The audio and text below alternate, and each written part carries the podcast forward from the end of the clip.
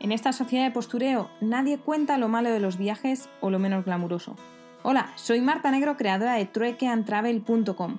Me encuentro dando la vuelta al mundo haciendo trueque y estoy aquí para contarte los pequeños detalles de mi aventura o esas anécdotas que animan una cena. Así que si quieres saber la cruda realidad de los viajes y viajar conmigo en esta vuelta al mundo, ajustate los auriculares, que nos vamos.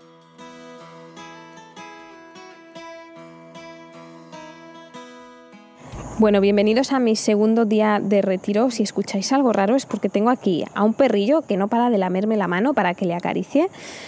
Bueno, estoy en el segundo día y estoy grabando los podcasts porque primero no quiero que se me olviden las sensaciones y segundo porque esto no es un retiro común como son los más conocidos vipassanas que son 10 días sin, sin hablar. De hecho, la profesora eh, es muy raro porque aparte se, se, pasa todo el día con el móvil mirando el Facebook mientras desayunamos y demás.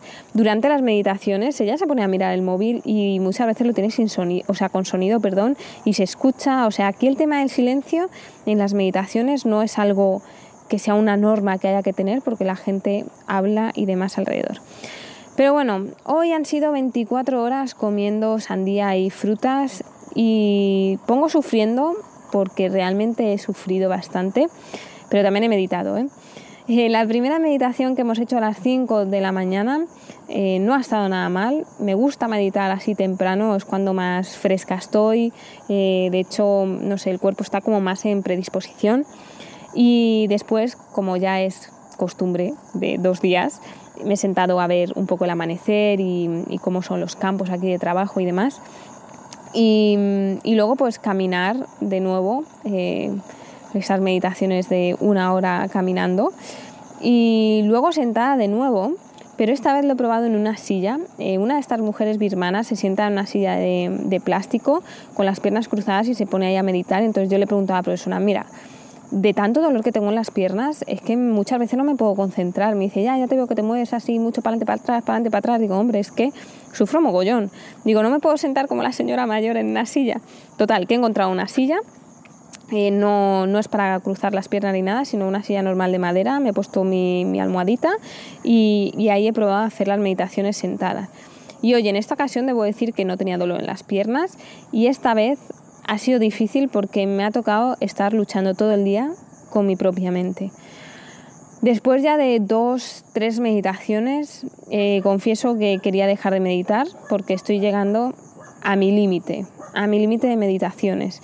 Em, en el balance os contaré un poco más sobre esto, todavía no quiero dar mi, bueno, ¿cómo se dice?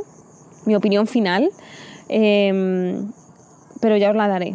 El caso es que en todas las meditaciones estoy sudando muchísimo, sobre todo incluso aunque sea por la mañana que no hace calor.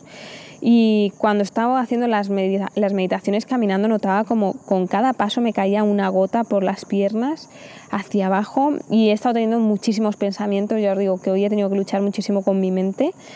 Y para mí es que esa idea de que, de que mi cuerpo no me pertenece, ¿no? que, que hay que cultivar solo la, la, mente, porque aquí dicen que una vez que, que, tienes cultivada la mente, el cuerpo pues se puede morir y ya no tienes esa, esa conexión y ya está, que lo que perdura es tu mente. ¿no? De hecho, eh, en las cenas hemos conseguido así hablar un poquito más con, con, la profesora y me comentaba que su madre, si he entendido bien, eh, lo que hacen aquí lo, la gente que medita es que durante 45 días dejan de comer y de beber y entonces decía, y bueno, pues poco a poco come muy, muy poquito y poco a poco el cuerpo se apaga, es decir, se muere y ya perdura su mente. O sea, la gente, no sé, espero, yo creo que he entendido esto, pero se deja morir cuando llega ya el momento en el que dicen que están eh, cultivados ya mentalmente, ¿no? Y, entonces para ellos todo este tema de la meditación es para separar la mente del cuerpo, por eso todo el rato dicen que te separes de, tu cuerpo podrido, de, las zonas malas y todo eso, porque para ellos el cuerpo no es importante. Pero yo con esa idea no me identifico, me gusta mi cuerpo y, no hago esto para separar mi mente de mi cuerpo como, como hacen ellos, ¿no? Para mí eh, el dolor o el cosquillo que, siente, que, no me, que siento que no me pertenezca, pues yo no, no puedo con eso, ¿no? Lo hago para tener más control sobre mí misma, eh, para analizarme más, para tener la propia experiencia. Eh, aunque como digo, bueno, ya os daré balance mm, el tercer día.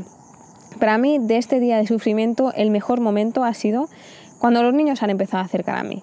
Estaba en la cocina y empezaban a asomar la cabecita así y bueno, pues les he saludado, eh, me engalaba y, se reían y se escondían y estaban como muy, eh, bueno, muy revoltosos, pero curiosos, pero no se acercaban, muy, muy tímidos, ¿no? Total, que esta, en este momento eran tres y estaban por ahí pululando y les he dicho, venga, voy a hacerle una foto porque eh, tenía las caras pintadas con, con, la típica, no sé todavía qué es, yo creo que será una semilla o un fruto, que se pinta las caras como con marrón.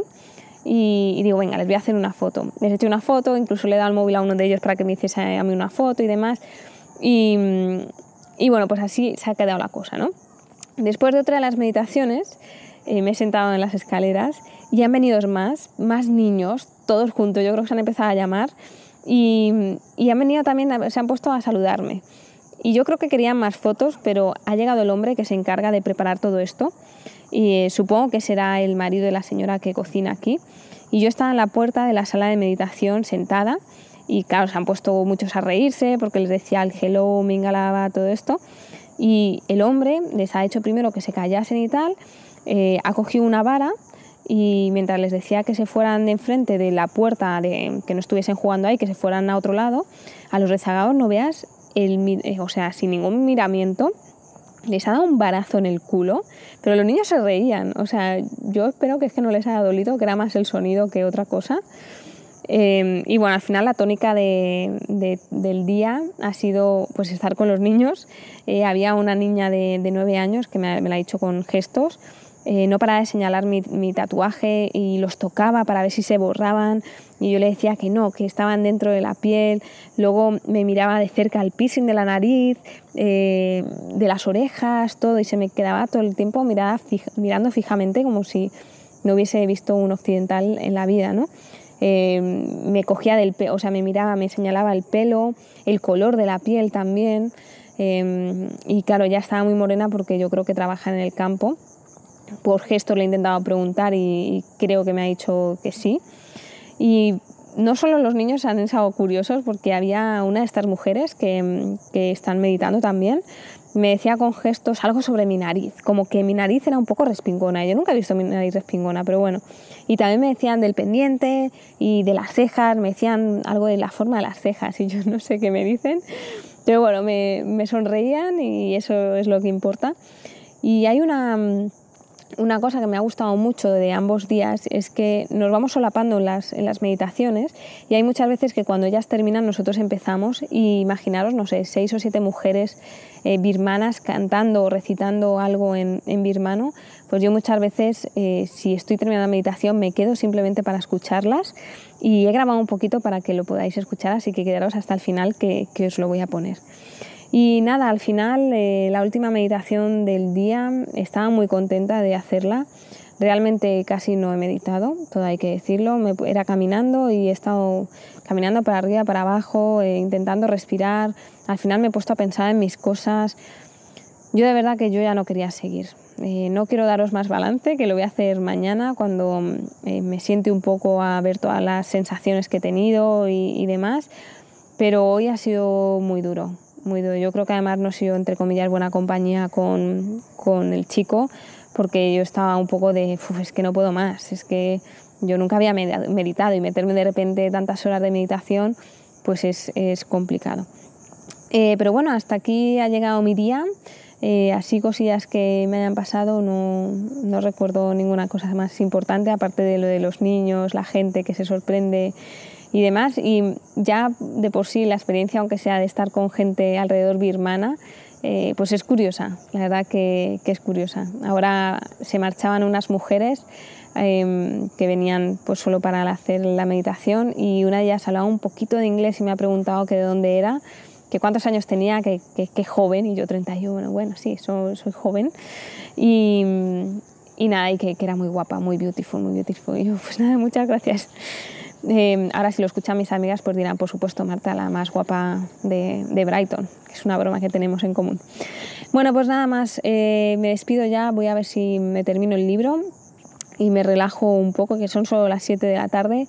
aunque, bueno, levantándome a las 5 de la mañana, que mañana me quedan solo, solo, entre comillas, tres meditaciones y ya regreso al, al lugar donde me estoy quedando toda la semana, a Tabagua, a este, a este centro de voluntariado. Así que quedaros, que os voy a poner ahora las mujeres, ¿vale? Cantando. Un abrazo, acordaros www.truecantravel.com barra podcast y hablamos mañana. Tada.